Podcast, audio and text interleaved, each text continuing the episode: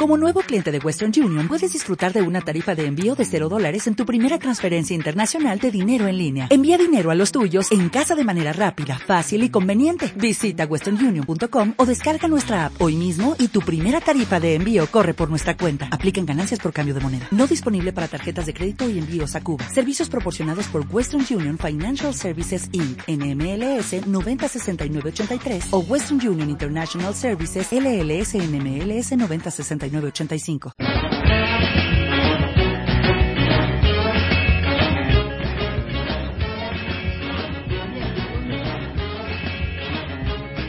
Lá vem chevette vermelho, ultrapassando a barreira do tempo. Sujeito de camisa florida e cabelos suspensos, dobrando calmamente a esquina. Lá vem. Bueno, el mejor como en café llega hoy con fuerza y quiere llevarte al huerto a poco que te apetezca el viaje por toda la periferia de nuestra ciudad.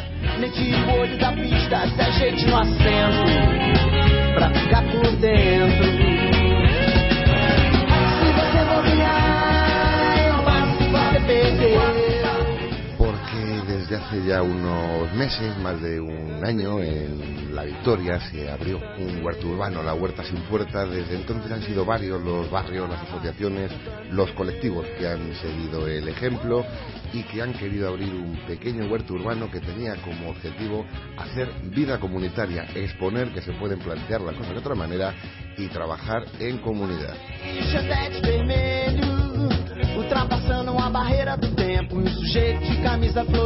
E cabelo Este tipo de expresiones, de ideas, de análisis, de formas de vivir, de maneras de vivir que decía el rockero clásico, que cuadran mal con la filosofía de un ayuntamiento que todo lo que se le escape de su lógica, de su orden, de su control, digamos que le produce ciertos picores, cierta urticaria y que no llevan bien.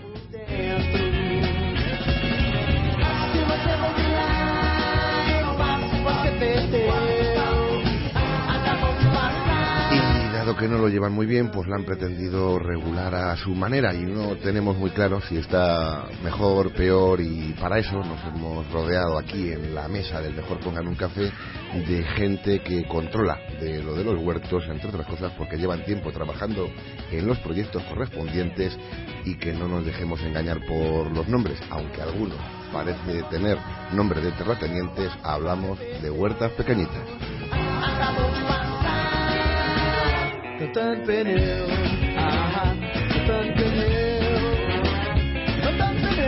Porque dígame que si no, una cosa que se apellida Fernández de Pierola, eso, de Pierola, eso es para tener como mínimo 2.000 o 3.000 hectáreas así, todas seguidas.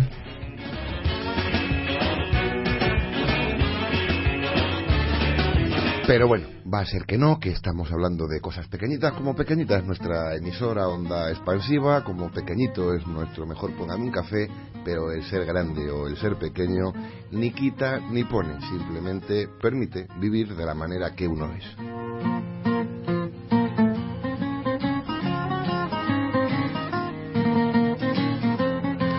y quienes viven de la manera que son son de muchas porque son capaces de hacer todo para que funcione este programa son Rosy Casares y Miguel Ángel Niño que producen, dirigen, gestionan, llaman, se encargan del aparato técnico y hacen que el que solo sabe hablar pues diga lo que sepa o lo que puede.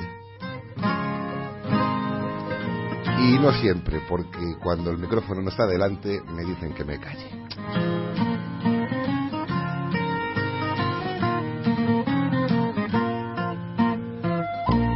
Además Miguel Ángel Niño tendrá la otra faceta, que es la de participar con nosotros en la tertulia, porque también se está haciendo hortelano. No el perro del hortelano que ni come ni deja comer, sino directamente el hortelano que planta los ajetes.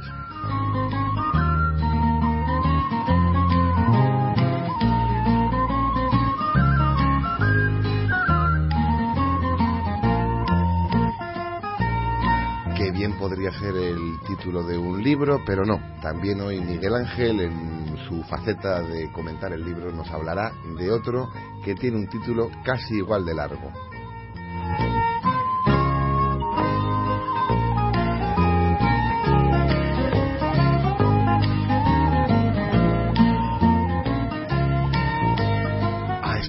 Puerta que se abre hoy aquí desde los micrófonos de Onda Expansiva. Podéis venir, podemos salir, queremos que haya caminos que los unan y en este caso hablamos de la página de Facebook, mejor póngame un café, del correo electrónico produccióncafé.gmail.com y nuestra dirección de Twitter, arroba póngame un café.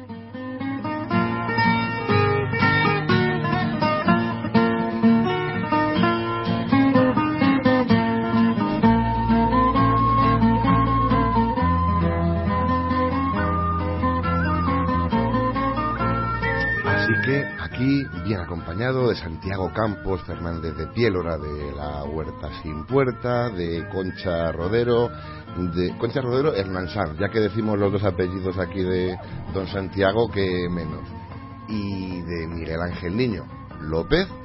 Empezamos nuestro mejor Póngame un café de hoy jueves con fecha simbólica 15 de mayo, dos años 730 días de aquella primera acampada en las plazas de todas las ciudades de España.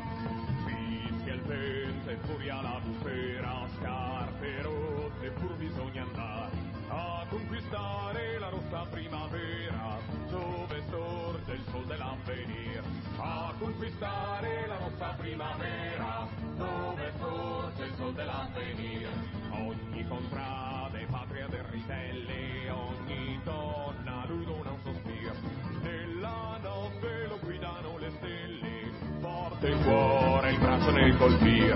Nella notte lo guidano le stelle, forte il cuore, il braccio nel colpir. E ci coglie la crudele morte, dura vendetta farà del partigiano. Ormai sicura è la dura sorte del fascista vile traditore. Ormai sicura è la dura sorte del fascista vile traditore.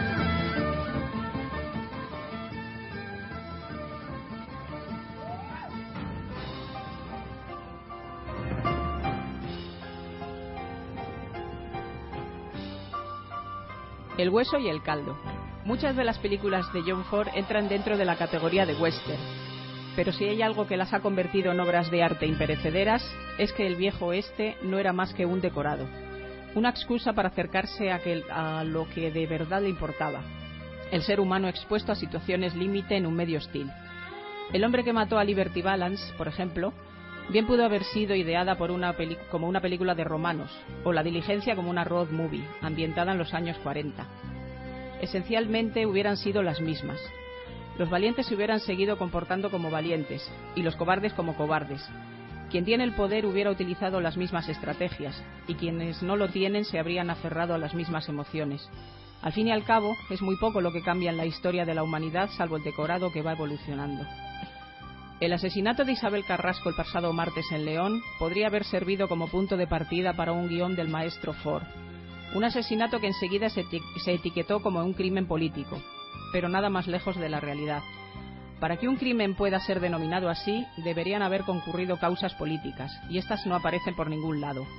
La política es aquí tan tangencial como los cactus en las películas de Ford. El dedo que apretó el gatillo fue movido por pulsaciones estricta y perversamente humanas. Si Isabel Carrasco hubiera sido la directora en una fábrica de medicamentos, pongo por caso, la escena del asesinato hubiera sido idéntica y nadie diría que se trata de un asesinato por, razones farmacéuticas. Lo que sí se puede calificar como políticas han sido buena parte de las reacciones que, insisto, el poder utiliza siempre las mismas estrategias, se amparan en los hechos para dar una vuelta de tuerca más en el intento de criminalización de cualquier tipo de disidencia. Todo hueso parece bueno si hace buen caldo pretenden relacionar el asesinato de Isabel Carrasco con las protestas de algunos colectivos sociales es simplemente miserable. Si hay alguna característica que pueda definir la protesta social en esta España con 6 millones de parados es precisamente su civismo. Un civismo que, a tenor de algunas palabras, parece molestar.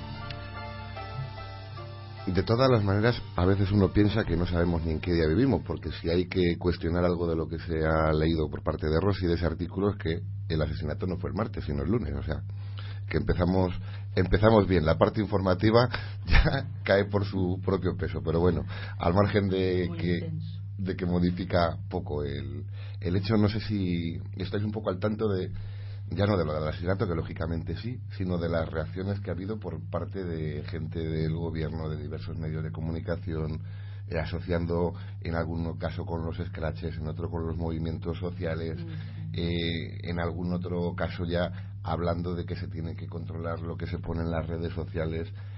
Mm, y uno flipa, porque quiero decir, a día de hoy, que yo sepa, existen instrumentos que es el Código Penal. O sea, si uno injuria, agrede, amenaza, da igual en un bar, en una cafetería, en la calle o en Twitter, está recogido en el Código Penal.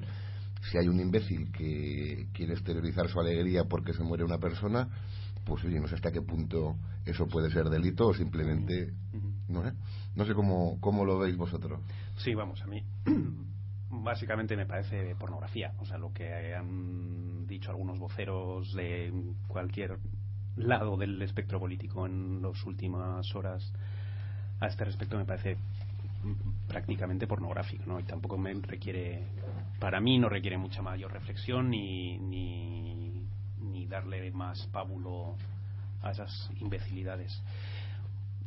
Yo al respecto del, del cariz político, bueno, iría al, al, al, punto más profundo de lo político, ¿no? Yo creo que sí que tiene algo que ver con la política, un crimen incluso pasional, porque mm, al fin y a la postre pone supone una quiebra en los valores que la sociedad tiene como tales eh, para construirse, ¿no? Y, eso, el valor de ponerse una persona por encima de la otra, el valor del, yo lo valgo y tú no lo vales, el valor, pues al final son también valores que se están inculcando a la sociedad y son, forman parte de la, de la organización política de la sociedad, ¿no? El valor del, del individuo frente al colectivo, pues eh, la agresión es el extremo máximo de ese de sus valores, ¿no? Entonces, bueno, tendría ese cariz político, pero casi que más moral o en la, dimensión moral de la política que, en el que en el ideológico, ¿no?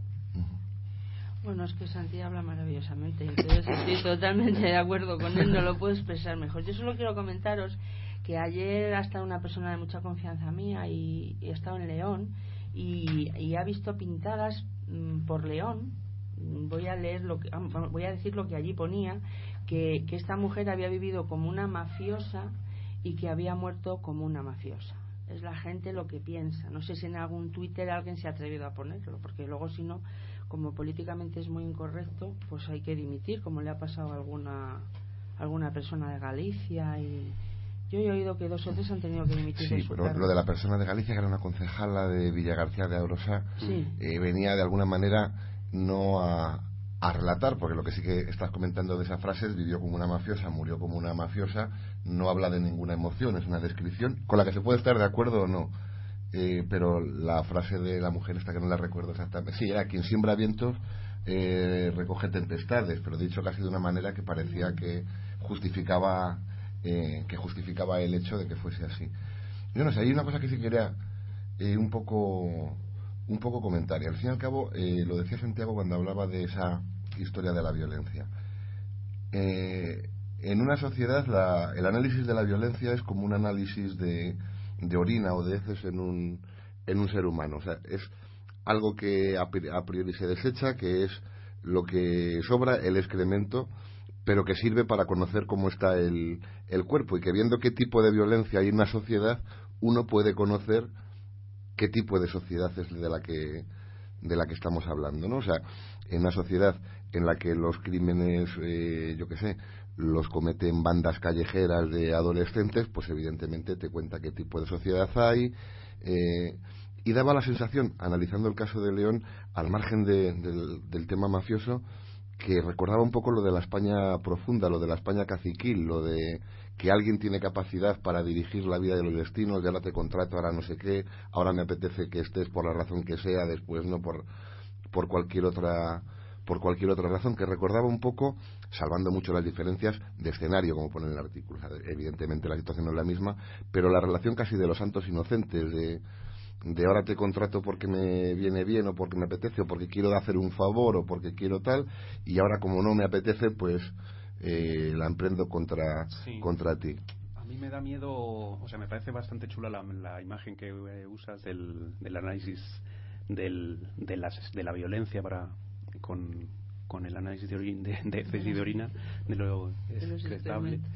Eh, pero a mí me da miedo porque precisamente se trata de un crimen pasional único, puntual, y estamos haciendo de una anécdota, que al final es una anécdota, estamos intentando sacar un- una visión colectiva, generalizable y demás, y yo no me la creo en absoluto. O sea, no creo que un asesinato pasional sea síntoma de una sociedad que, por ejemplo, se mueve exclusivamente por las pasiones, ¿no? No, lo- no me lo creo. O sea, tam- si- no, es, no es así, ¿no? Y, y, bueno, simplemente darle vueltas a este tema y intentar entenderlo intentando en- entender un, un crimen de estas características al final es intentar Pero- justificarlo no y No, no, aquí no, no, injustificable y tan justificación absurdo no hay ni va a haber merece aquí ninguna por ninguna por ninguna causa porque eso desde luego está muy lejos de lo que la gente que hacemos este Ujú. programa pensamos. Y es que desde luego eh, no hay ninguna razón para para asesinar a nadie.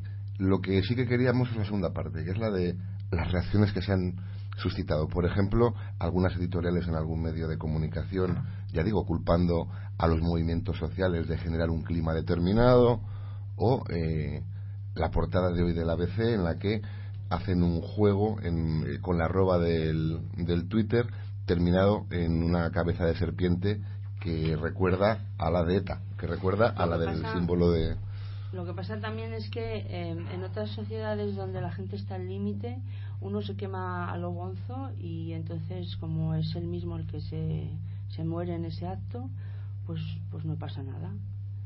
Pero si aquí alguien, porque antes de que dijeran quién eran los culpables o las culpables, aquí la gente ha lucubrado con todas las hipótesis. y casi todas han, Claro. han desaparecido al minuto no o sea han, han Pero sido que- hipótesis que nos hemos que inventado. Pero entonces, pero el problema es que ya no son hipótesis, quiero decir, un- para que haya una hipótesis tiene que haber un racionamiento previo, una racionalización, una intuición al menos que digas puede ir por aquí.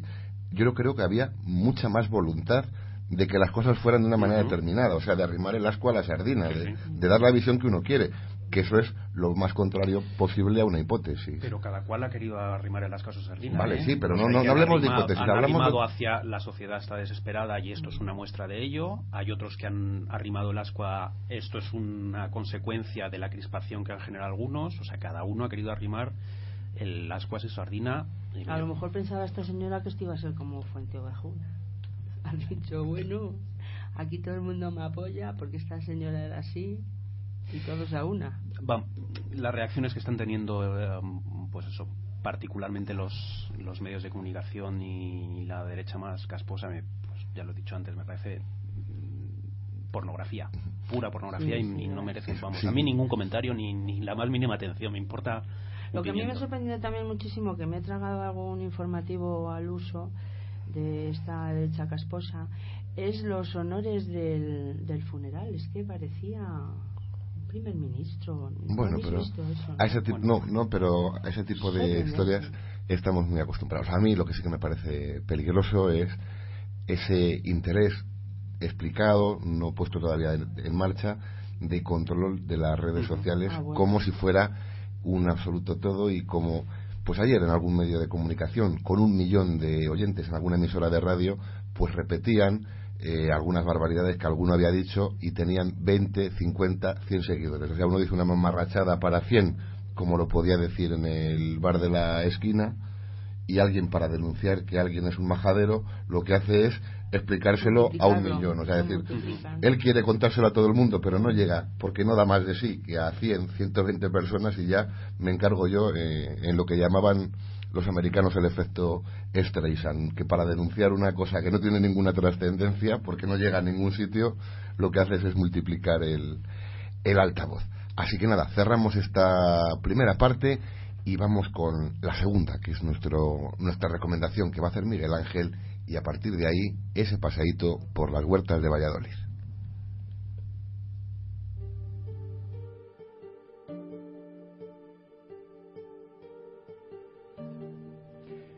Permitirme, antes de comentar el libro que traemos hoy aquí, y es una recomendación para este fin de semana, que hagamos una mención a una persona que hace más o menos un mes nos dejó, una de las grandes figuras de la literatura universal, como es García Márquez. Eh, murió una Semana Santa, cuando algunos estaban conmemorando la muerte de un tal Jesús de Nazaret, él decidió también irse. Y, eh, como Jesús de Nazaret al tercer año resucitó, al tercer día resucitó, no va a resucitar el tercer día de forma física, pero sí que García Márquez va a resucitar cada día, cada vez que los lectores abramos un libro y le leamos a García Márquez porque su literatura va a quedar para siempre, para, para las próximas generaciones, para, nos- para nosotros, como uno de los grandes hitos de la, de la literatura universal. Creo que es uno de los autores mm, más recomendables que hay que, que hay que leer, desde Cien años de soledad, que es el, quizás el libro más conocido, hasta El coronel no tiene que le escriba, o El amor en los tiempos de cólera, o, o Crónica de una muerte anunciada, o cualquiera de sus, de sus artículos periodísticos, que hay un montón. Yo creo que la mejor manera de manejarle es abrirle y que su obra y él resucite cada vez que leamos un párrafo de él. Cambiamos un poco de tercio y el libro que vamos a, comentar es un de un autor finlandés, eh, Jonas Jona- Jon- Jonasson, o como, se, o se pronuncie, que es El abuelo que saltó por la ventana y se largó. La verdad es uno de los libros que me lo he pasado estupendamente con él. Se lee y sobre todo te ríes profundamente con él.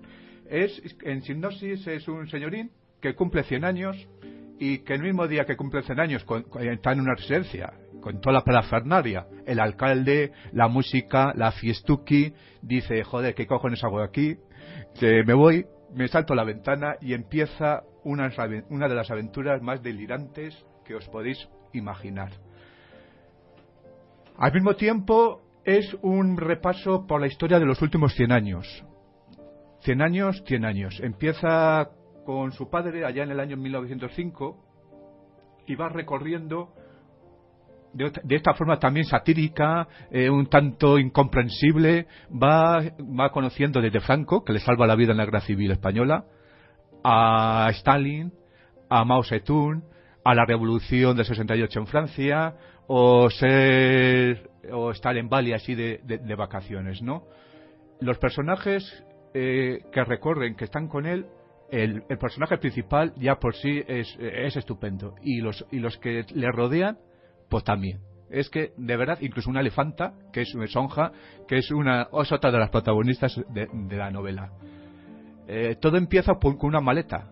Una maleta que cuando está en la estación de autobuses, que el señor ahí dice, ¿y a dónde voy? Pues el primero, el primero que, al primer autobús que salga, que a mí me da lo mismo.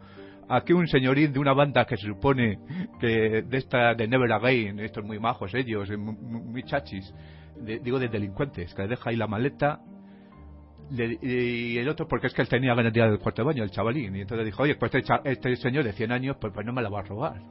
Total, que se, la, que se la monta en el autobús, que se la lleva, y yo no os digo lo que, lo que contiene, pero contiene mucho, mucho, mucho, mucho, mucho, mucho, mucho, mucho dinero, y empieza ahí, bueno, pues todo, pues todo un, un peregrinaje.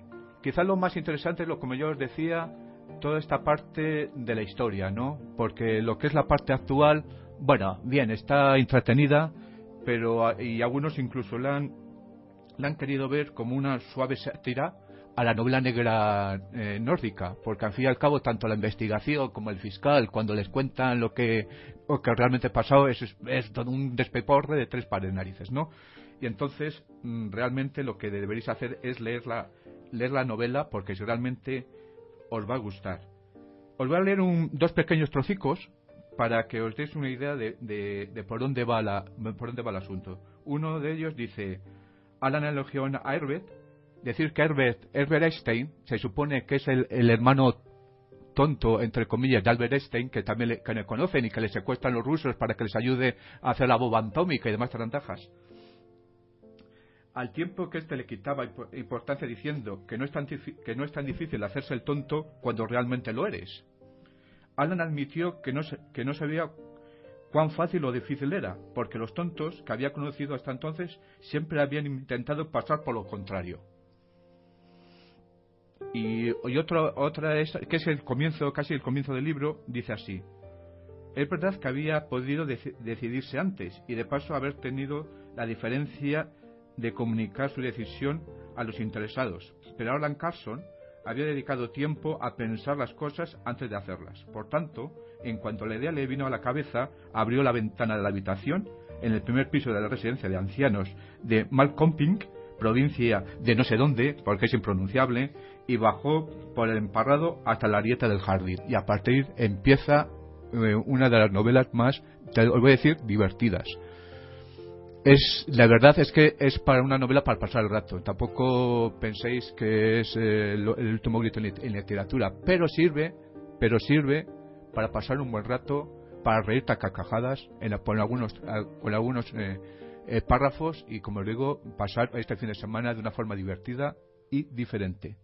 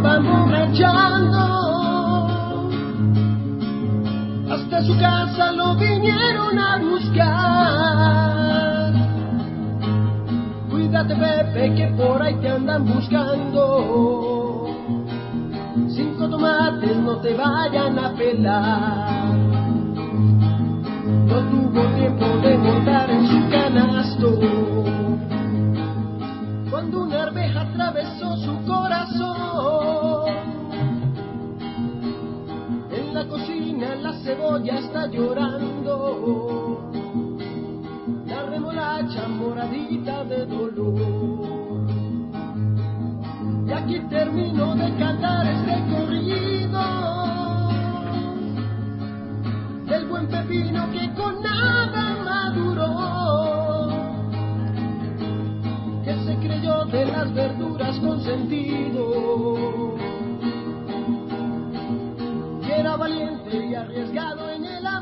Bueno, seguimos aquí en el mejor Póngame un café en onda expansiva. Me preguntaba Concha que de quién es esta canción. Del Diablo Fu, que no sé si su discografía merece mucho la pena o no, pero tenía esta curiosidad que nos sirve muy bien de introducción para lo que queríamos hablar. Miguel No, Ángel. sí, que deciros que yo que estaba mirando a mí que era esto del... Eh, espérate que se me ha ido.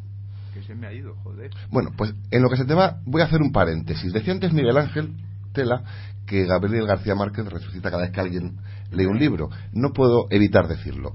No sé si fue ayer o antes de ayer, el presidente de la Comunidad de Madrid, hablando de Camilo José Cela, en un alarde de ilustración, le nombró como el único premio Nobel español. O sea que tampoco vendría nada mal, incluso a nuestros gobernantes, que leyeran un poco, o al menos que los que les hacen los discursos también leyeran un poco, porque el listado de noveles españoles tampoco es tan extenso, pero no solo es Camilo eh, José Cela, hay eh, al menos 7 8, así que recordemos está Echegaray, que recordemos está Severo Ochoa, eh, que reco- recordemos está Juan Ramón Jiménez, eh, y alguno que se me olvida, seguro, estoy hablando así de, de memoria, pero llamarle el único premio Nobel español tiene, tiene nota. Miguel Ángel, ¿hemos encontrado eso que tenemos ahí perdido? Ya deja. ¿Lo dejamos? Pues venga, vamos directamente a pasear por, por las huertas. Eh, recordamos que estamos con Santiago Campos Fernández de Piérola, con Concha Rodero, con Miguel Ángel Niño en su doble faceta, de tres huertas, la de el barrio primero que se hizo, que es el de la Victoria, la huerta Cien Puerta, la huerta de la Granja, que es eh, la de Villa del Prado, que no sé si debo decirlo, pero es que yo lo llamo Villa Gaviota siempre y no me sale lo de Villa del Prado con tanta naturalidad. No sé si ahí tenéis que tener muchos pantapájaros en la huerta para que no se coman las semillas. Mm, Bueno, pues mm, no. Hay gente estupenda en mi Seguro, barrio. seguro, ¿eh? Seguro, pero... no, no se puede, hay cosas que no se pueden evitar y que tienen que ver con los prejuicios que uno puede sí que algún tomate ha salido con alguna esvástica así extraña. Pero bueno, sin importancia. y Miguel Ángel Niño de la rondilla de, de vuelta a la huerta, que yo no sé por qué, por introducir con un poco de humor esta manía de que los nombres que se están poniendo, salvo la de la huerta de la granja, también está el huertillo de pajarillos, esta manía de hacer pareados así casi sin sentido con los nombres de las huertas. Pues bueno, en- de vuelta eh, tiene su porqué. Es verdad que no salió un pareado y que, que rima y todo, pero la realidad es que hace ya mucho tiempo que, por lo menos mi barrio, y supongo que to- tanto la eh, Villa del Prado como la Victoria eran huertas, y es un una forma de, de volver a lo que al principio, aquellos donde nuestros, nuestros abuelos eh, trabajaban la huerta, un poco de vuelta a la huerta, que es lo que pretendemos y lo que queremos hacer, entre otras cosas. Que Bueno, no tiene mayor misterio. ¿no? de- Luego nos sale un pareado, nos sale no sé qué, pues estupendamente. Yo vi- vivo en la Victoria, que, interior. que siempre fueron huertas, pero yo no las conocí. En Villa del Prado sí, porque Tenemos yo estudiaba en la tierra, Politécnica y aquello era campo de, campo de cereal que se, Es que, que se aquel- veía. aquello sale solo, es, es impresionante. Vale. Lo malo es que le echan una cosa a las parcelas que no quieren, no les gusta, que se llama glifos, glifosato, glifosato, para que para agostarlas así en pleno abril y dejarlas amarillas y pardas. Pero es Sí. para que destaquen más nuestras huertas libres Verdes, de químicos, sí, verdes, sí. floridas y Sí, sí. hermosas, exuberantes. Bueno, pues vamos a empezar por poner las cosas en orden por el principio. Y el principio, eh, yo creo que en este caso fue la iniciativa de la Huerta Sin Puerta de la, de la Victoria. Así que quería un poco eh, que me contases cómo, cómo, surge, cómo surge esa idea.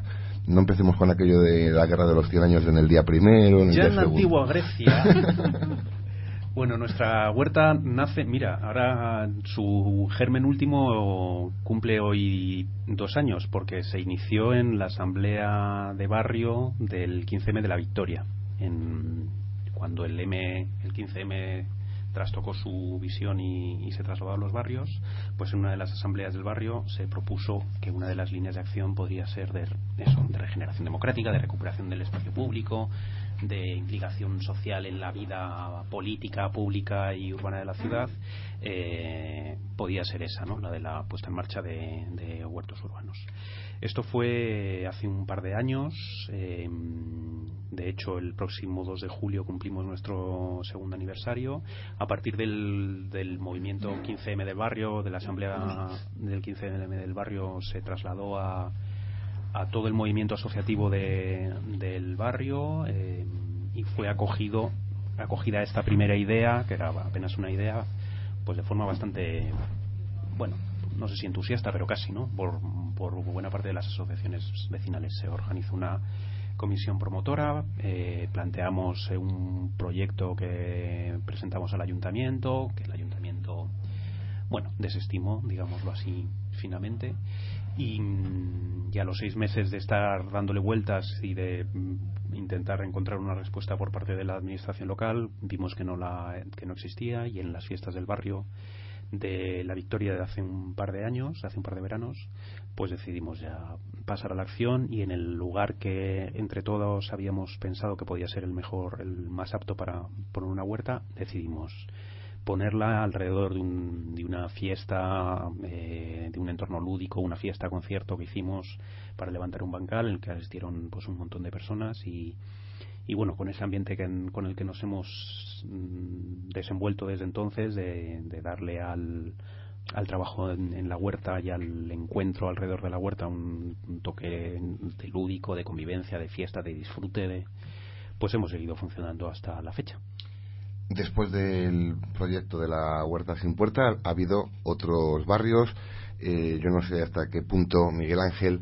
eh, Miguel Ángel, no sé hasta qué punto estaba involucrada la federación, diversas asociaciones, hasta qué punto eh, los colectivos vecinales han asumido casi como propio el proyecto de la huerta y lo han tratado de, de extender, porque ya son varios, va- varios barrios más, aparte de los citados, los que tienen su pequeña huerta. Bueno, yo supongo que cada barrio tiene su idiosincrasia y cada uno nos, nos lo hemos montado por nuestra cuenta. Yo puedo decirlo, la experiencia dentro de Rondilla para España.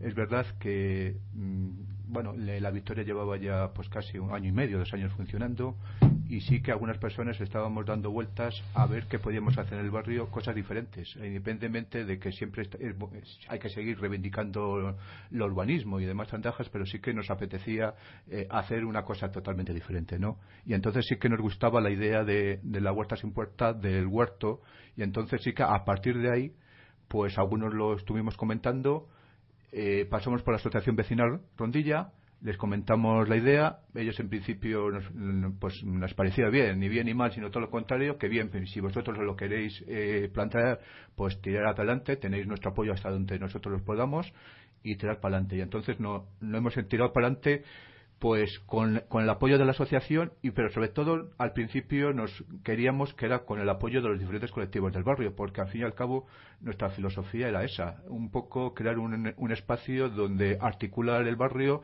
y donde vecinos en general y los colectivos del barrio tuviéramos un espacio donde bueno pues poder, poder hablar podemos eso en, en torno a pues a un huerto no y entonces a partir de ahí fue como, como nació eh, es verdad que desde las asociaciones, por lo menos en, en nuestro caso, eh, nos, nos, han dejado totalmente libertad para decir, bueno, por vosotros mismos, haced lo que mejor queráis y podáis, pero sí que por deferencia, no tanto como las asociaciones vecinales como a los otros colectivos, pues sí que les vamos informando, sobre todo cuando hay temas de, que informar.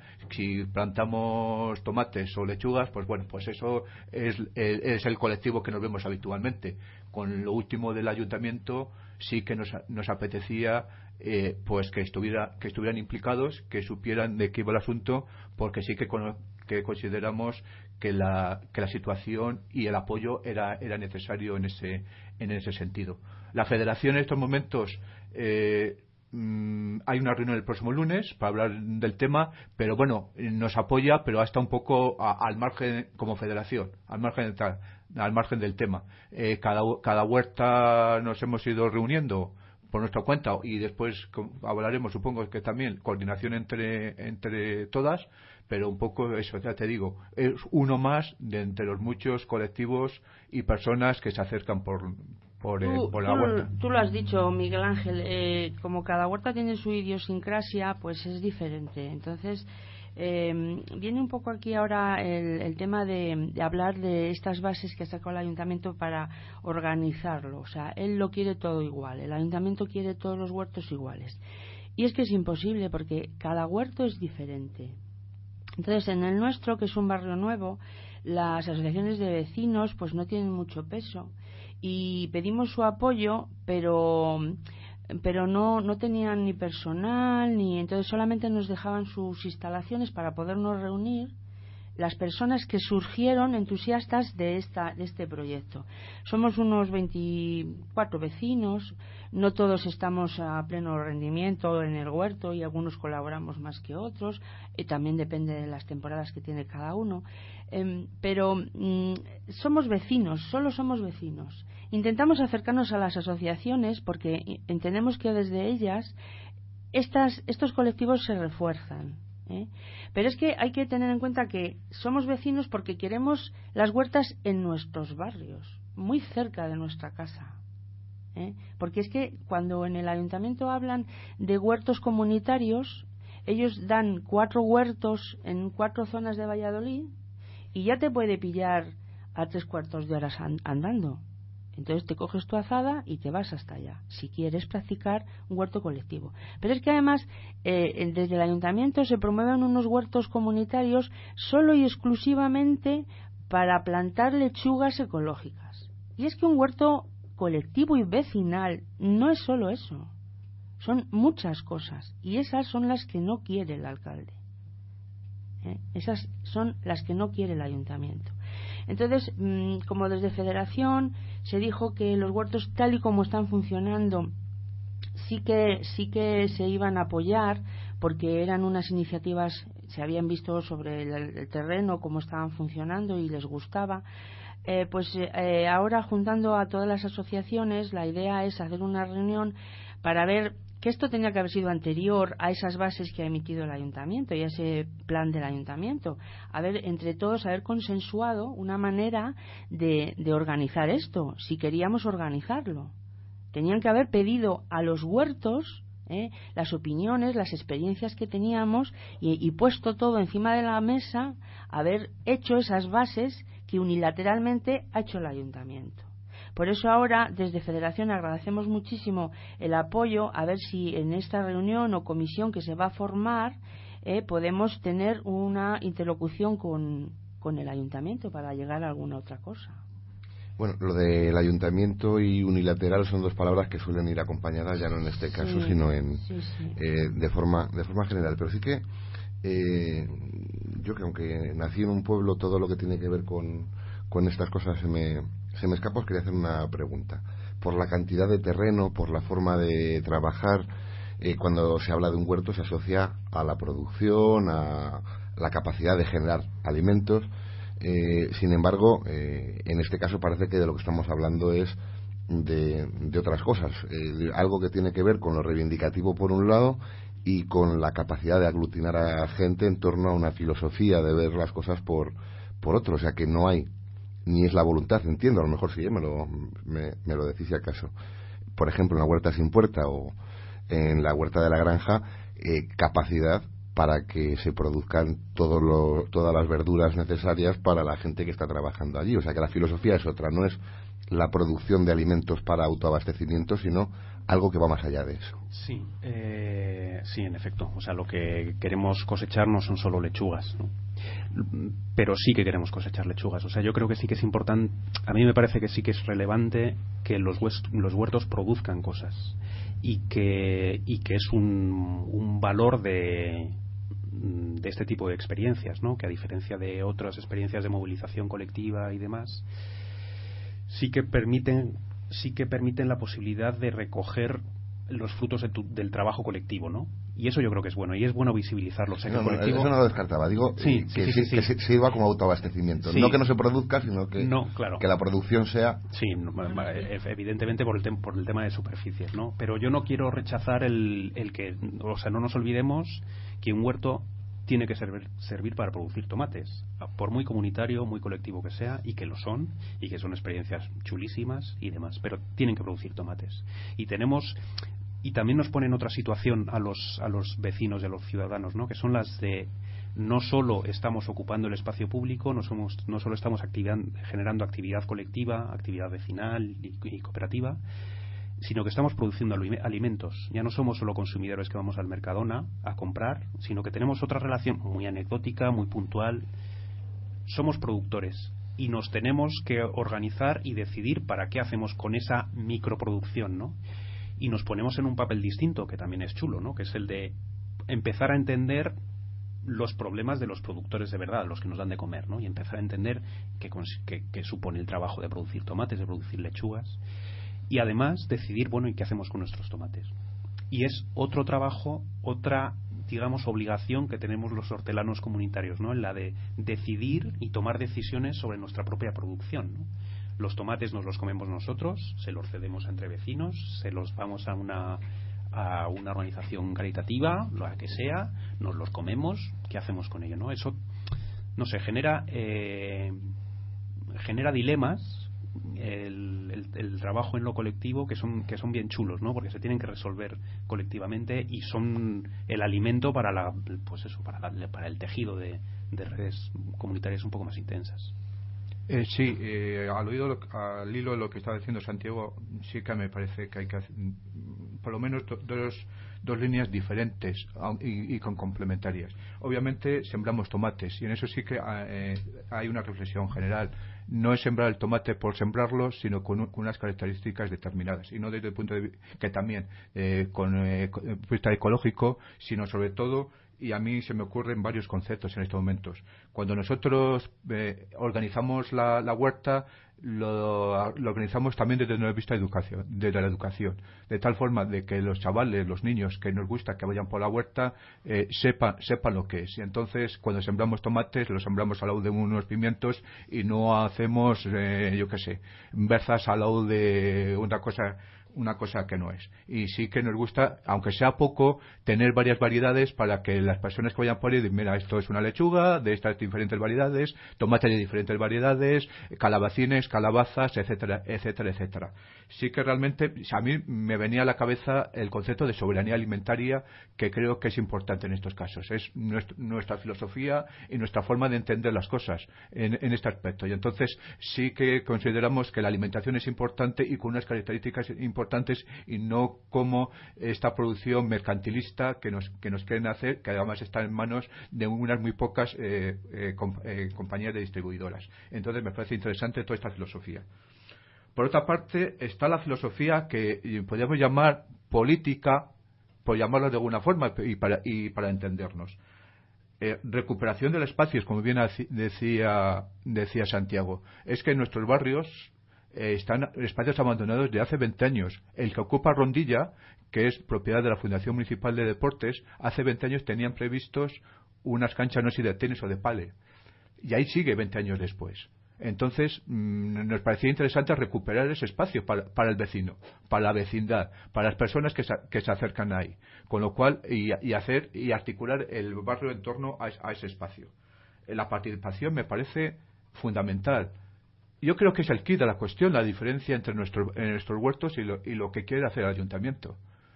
Nosotros queremos unos huertos sociales y participativos, donde se decide colectivamente todo, incluido si vamos a, sembrar o cuándo vamos a regar o, o cuándo eso. Eso lo hablamos entre todos y decidimos y hacemos el calendario. ¿Que eso es más complicado? Sí, obviamente es más complicado. todo trabajo colectivo requiere un esfuerzo una organización jerarquizada y vertical no tiene mayor problema. El que está arriba decide y los demás obedecemos. La parte horizontal, pues, eh, necesita el diálogo y necesita participación y llegar a acuerdos. Y eso es lo que se, lo que se está intentando hacer en nuestros huertos. Cosa que, el ayuntamiento no ha entendido ni entenderá en la vida.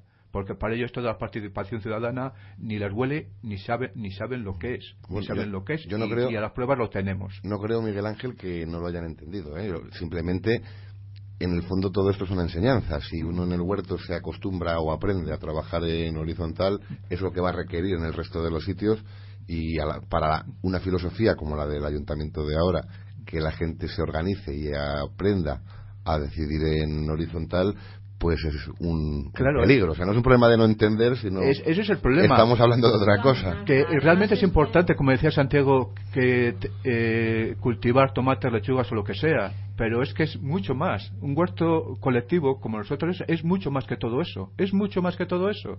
Y es, como yo he leído por ahí algún artículo, por ahí que el Facebook que anda circulando, los huertos, según lo entendemos nosotros, es, es revolucionario.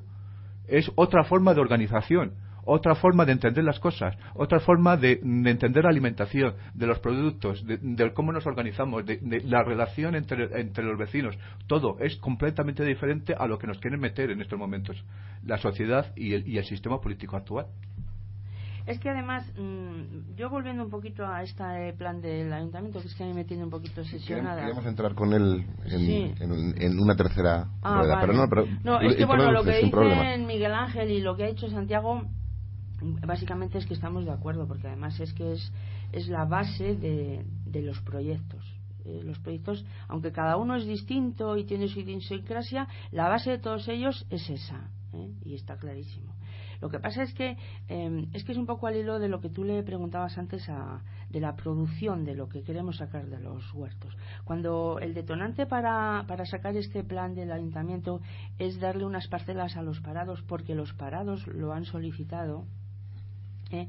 yo me pregunto, que ahora yo que estoy parada, si, si el alcalde estaba pensando en que yo, al cederme él un terreno, eh, yo podía producir para ganarme la vida con eso, ¿sabes? En realidad los parados de, que han solicitado estos huertos lo quieren como terapia ocupacional. ¿eh?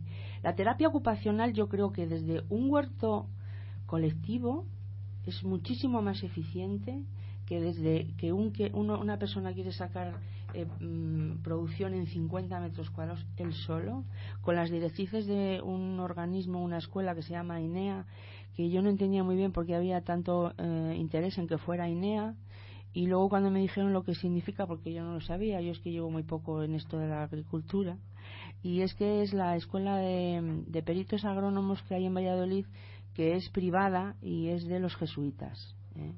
Entonces, porque también se podía, se podían las directrices que vinieran de la escuela pública que hay en Palencia, ¿no?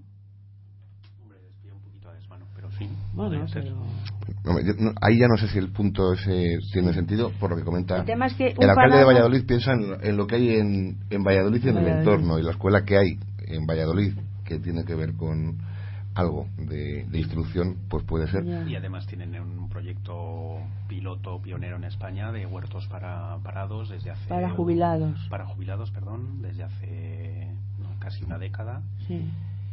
y bueno que tienen su experiencia, yo qué sé, tampoco A lo mejor un jubilado ya tiene su prestación, su jubilación y le cubre sus gastos. Es que un parado, que un parado sin, sin ingresos, yo no sé. En el fondo, a mí eso me suena un poco, lo quiero consultar, un poco a algo de, de verdad, pero a, a mucho de mentira. Quiero, es decir, el alcalde parece vender Sí. que ¿Cómo? se ceden unas parcelas y con eso se va a solucionar la precariedad económica de X personas de, de X familia. Yo no sé hasta qué punto eso es, yo no, es posible. no cuando tengo ni idea lo que le pasará al señor alcalde por la cabeza. No, pero yo hablo, hablo de la realidad de los huertos. O sea, él Sí, cuando, dice se- eso, cuando pone en marcha un proyecto de, de este tipo y la verdad es que me importa bien poco. El caso es que hay una serie de personas un- en, en colectivo, no de forma individual, que, han que vienen reclamando esto desde hace un año, ¿no? que es Parados en Movimiento, que vienen reclamando... con quien eso es- entra en nuestro en nuestro deber. A veces nos escapan las, las cosas. Hemos intentado ponernos en contacto para que estuvieran aquí, hemos confiado, porque otras veces ha sido así, en el en que respondieran a un mensaje en el Facebook porque tenemos el teléfono de la persona concreta y al final no, no ha podido ser así que nuestras disculpas porque aquí sí que somos conscientes de que Falta- mm, falta esa voz. de que falta esa pata y de que lo hemos intentado pero no, lo- no lo han visto y no hemos tenido pensando Sí. que iba a ser así que no ha habido reflejo Nos hemos juntado, bueno, estas últimas semanas desde los desde la red de huertos eh, comunitarios de la ciudad nos hemos juntado varias veces con todo este el lío que se ha montado al hilo del proyecto municipal y nos hemos juntado con, con Parados en Movimiento y hay una buena sintonía, yo creo, y, y demás. Yo entiendo que bueno que, que me- parece no solo legítimo sino razonable incluso podría pensar que positivo que una gente se dedique en, en su tiempo de, de vida a cultivar un huerto en su ciudad a mí me parece de puta madre porque yo lo hago y porque no lo va a poder disfrutar otra gente ¿no? o sea que de entrada si si los parados quieren, no el movimiento de parados y movimiento, quieren huertos personales para su cultivo, olé. Y si el ayuntamiento les ha hecho caso, olé por ellos, ¿no?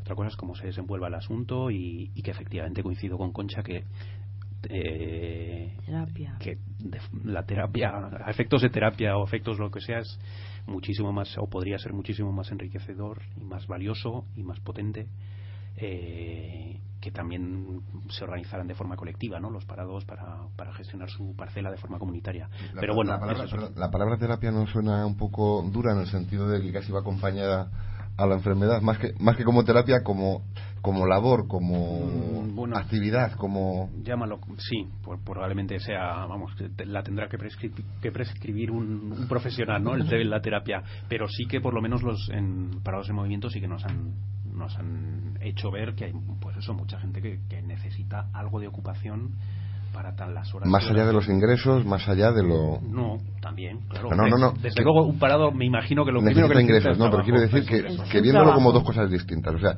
que no. A mí me, me- cuesta entender que, como está tal y como está planteado, esto pueda ser solución económica de nada. No, no, no, no, no lo A es. eso me refiero. No lo creo, Claro, la solución económica la van a necesitar y para eso también, como sociedad, tendremos que organizarnos, reclamar, reivindicar y demás. Que aquí la solución que se ofrece es eso, la necesidad de ejercer una, Una actividad. una actividad. que mantenga ocupada la persona y, su mente y su espíritu durante unas horas al día, ¿no? Y, y me imagino que habrá gente que le parezca bien. No, no tengo ni idea del éxito que haya tenido esta convocatoria porque acabó el 9 de mayo.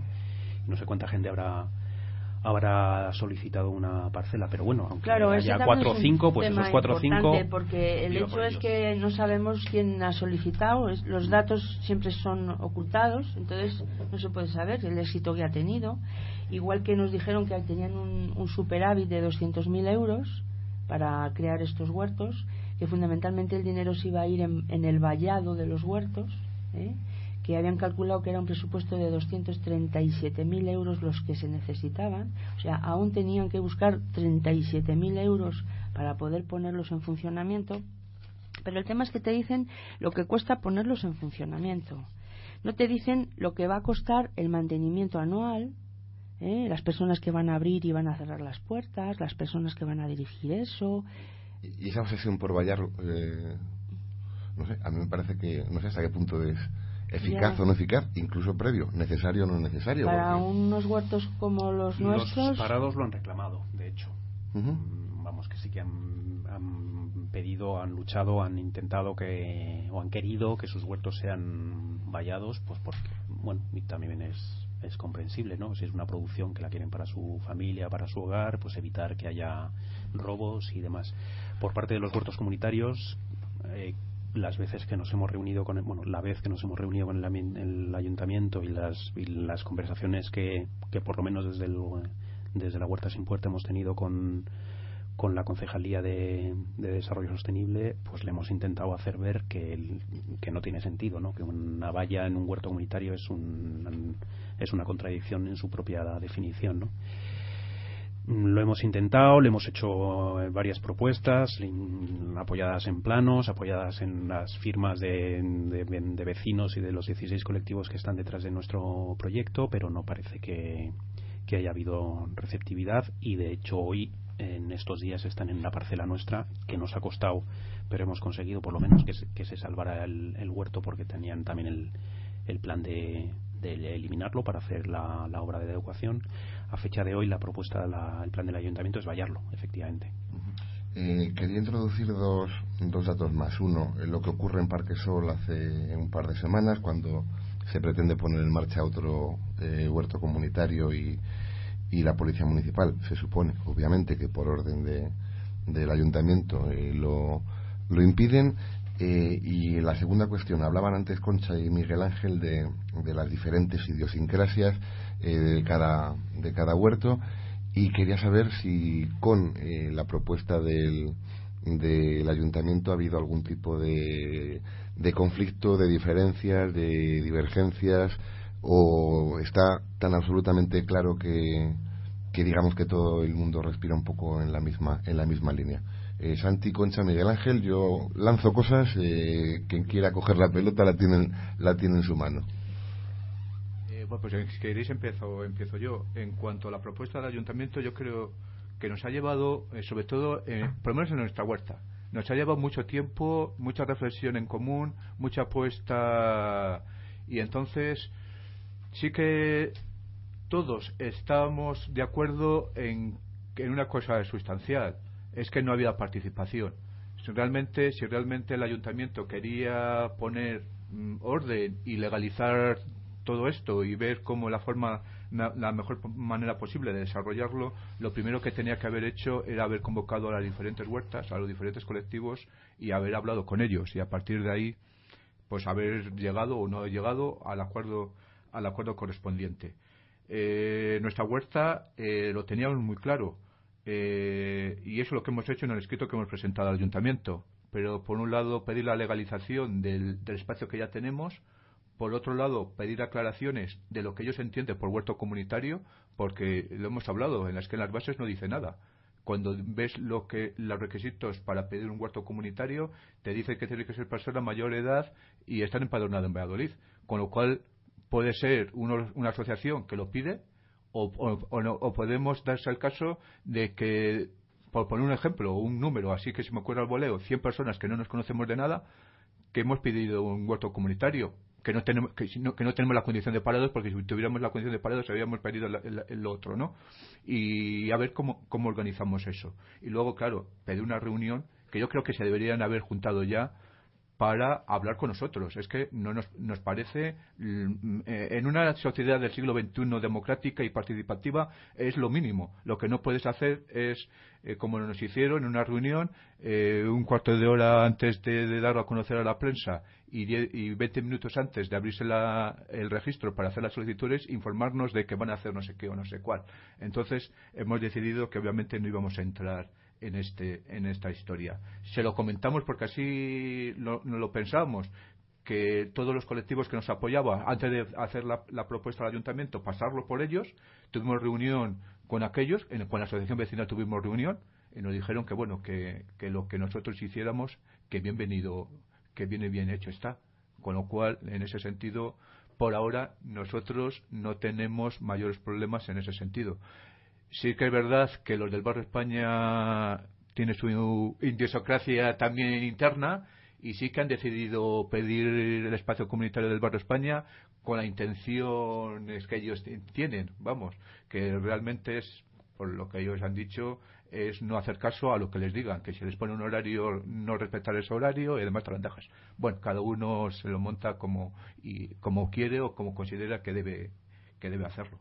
Yo creo que el ayuntamiento cuando, cuando saca unas bases y son mm, a la vez que son concretas son indefinidas porque es una cosa extraña no una, una, cualidad muy muy habitual en, las no, en las estructuras de poder con tendencias con tendencias eh, autoritarias. O sea, es concretar unas cosas y dejar difusas la otra, de forma que concretando expulsan a unos cuantos y dejando difusas dejan todo criterio de arbitrariedad. Es una característica que además te lo dice cualquier análisis de derecho, politólogo, cualquier espíritu autoritario hace esa mezcla de lo hiperconcreto por un lado y lo hiperdifuso por otro. Perdón. Concha. Sí, es que además había dicho Miguel Ángel que para inscribirse había que ser mayor de edad, pero es que también dice que para participar hay que ser mayor de edad. Y cuando nosotros estamos en la huerta, la mitad de la gente que hay allí son niños. Menores de edad. Menores de edad. Eh, hay otros temas como este que hemos hablado de que tenían que ser eh, abiertos y accesibles. ¿eh? también nosotros hacemos mucho énfasis en que fundamentalmente tienen que ser unos huertos urbanos y vecinales de vecinos, de la proximidad del vecindario. Eso es que nosotros le queremos dar mucho énfasis porque el, desde el ayuntamiento han dicho cuatro puntos cardinales y entonces hemos elegido cuatro zonas. Y una zona va a ser para el este mm, pues Pilarico Los Santos. Eh, para el sur vamos a poner un huerto en el Parque Alameda. En el oeste va a ser la Vitoria que para mí que está un poco más al norte pero bueno y luego al norte de todo, el barrio de España. Y el resto de barrios, nada. Y además es que innegociable, porque como ha llegado, hemos llegado allí y, ha sido ponernos las bases sin habernos consultado, sin habernos pedido opinión para haberlas desarrollado, pues nos hemos encontrado con esto. esto son lentejas. Sí, yo la verdad es que no entraría mucho a valorar el modelo de de ordenanza o lo que sea del ayuntamiento porque bueno vamos que, es un churro perejil y que no merece mayor a mí no me merece mayor consideración sobre todo porque no, no quiero que, el, que la agenda de los huertos comunitarios que hasta el momento hemos mantenido nosotros hemos liderado nosotros se nos la apoderen, ¿no? Yo quiero hablar de mi como umbral de mi libro, ¿no? Yo quiero estar preocupado por mi, huerto y no por la forma en la que el ayuntamiento decida cómo organizarlo. Ha comentado Miguel Ángel que y bueno, y efectivamente que no ha habido participación, ¿no? Que no nos han llamado a preguntarnos y demás. Es cierto, pero por otro lado yo casi negaría la mayor, ¿no? Mm, si hoy estamos aquí y si hoy y si hace unas semanas ha habido una ordenanza municipal para poner en marcha unos huertos comunitarios en la, en la ciudad de Valladolid, es porque ha habido participación y porque ha habido muchos colectivos vecinales, sociales, que han decidido poner en marcha huertos en la ciudad. Y nosotros, los vecinos de la ciudad, hemos creado esa esa obligación al ayuntamiento a poner en marcha. No ha sido una participación formalizada, efectivamente no nos han llamado, pero nosotros somos quienes hemos puesto en la encima de la mesa y en la agenda política y pública de la ciudad que hay que hacer algo alrededor de los, de los huertos y hemos obligado al ayuntamiento a mover ficha. La ha movido, no como quisiéramos nosotros que la haya movido, pero es un avance y yo creo que esto es una, o sea, que sí que es una victoria de los seis huertos, no de la victoria, sino una victoria de los, de los seis huertos y los vecinos de Valladolid. Hemos conseguido que algo que era anormal o no normalizado se normalice. Eh, ¿Tenemos que estar satisfechos? Pues no, desde luego. Yo no quiero que en, mi, en, en nuestro huerto haya una, una valla, no quiero que en Parque Sol les prohíban la actividad, no quiero que a los de la rondilla.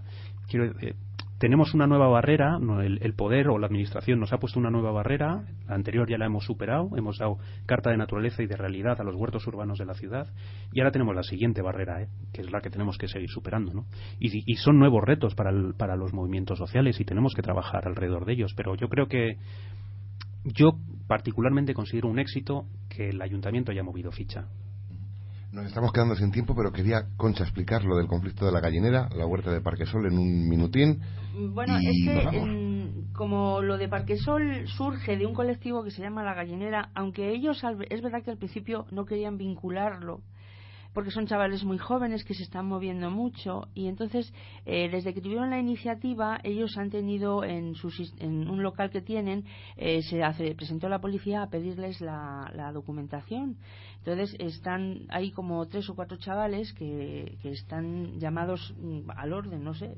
En cuanto una azada picara la tierra iban a, iban a ir a por ellos. Pero detrás de ellos o delante de ellos hay amas de casa hay señores mayores hay chavales que están estudiando en la ESO, o sea, hay mucha gente. Lo que pasa es que la policía y, o a lo mejor el ayuntamiento se ha centrado en estos chavales de la gallinera. Y a lo mejor esa imagen que dan los chavales de la gallinera no es la que le gusta a la concejala de participación ciudadana que les quiere vestidos de Armani. Digo yo, no sé. ¿Me entendéis? O... Sí, en el fondo responde también a lo que comentamos al principio de un ayuntamiento tan hegemónico y homogeneizador en lo intelectual que tiene incapacidad para asumir las diferencias. Y si una huerta, lo decía antes Miguel Ángel, tiene un valor, es que tiene muchos colores porque cada planta tiene su color, la lombarda será morada, el tomate rojo, la lechuga verde, y eso da alegría. Y el huerto es como nuestra ciudad, de colores, y así esperamos que sea, por más que el ayuntamiento quiera poner en todo la brocha grisácea de aquellos días de lo que cantaba Sabina y Ana Belén, lo del hombre del traje gris. Nosotros también queremos ser distintos, queremos dar alegría y queremos disfrutar la vida por más que se empeñen en todo lo contrario. Así que para eso aquí estamos y seguiremos el próximo jueves.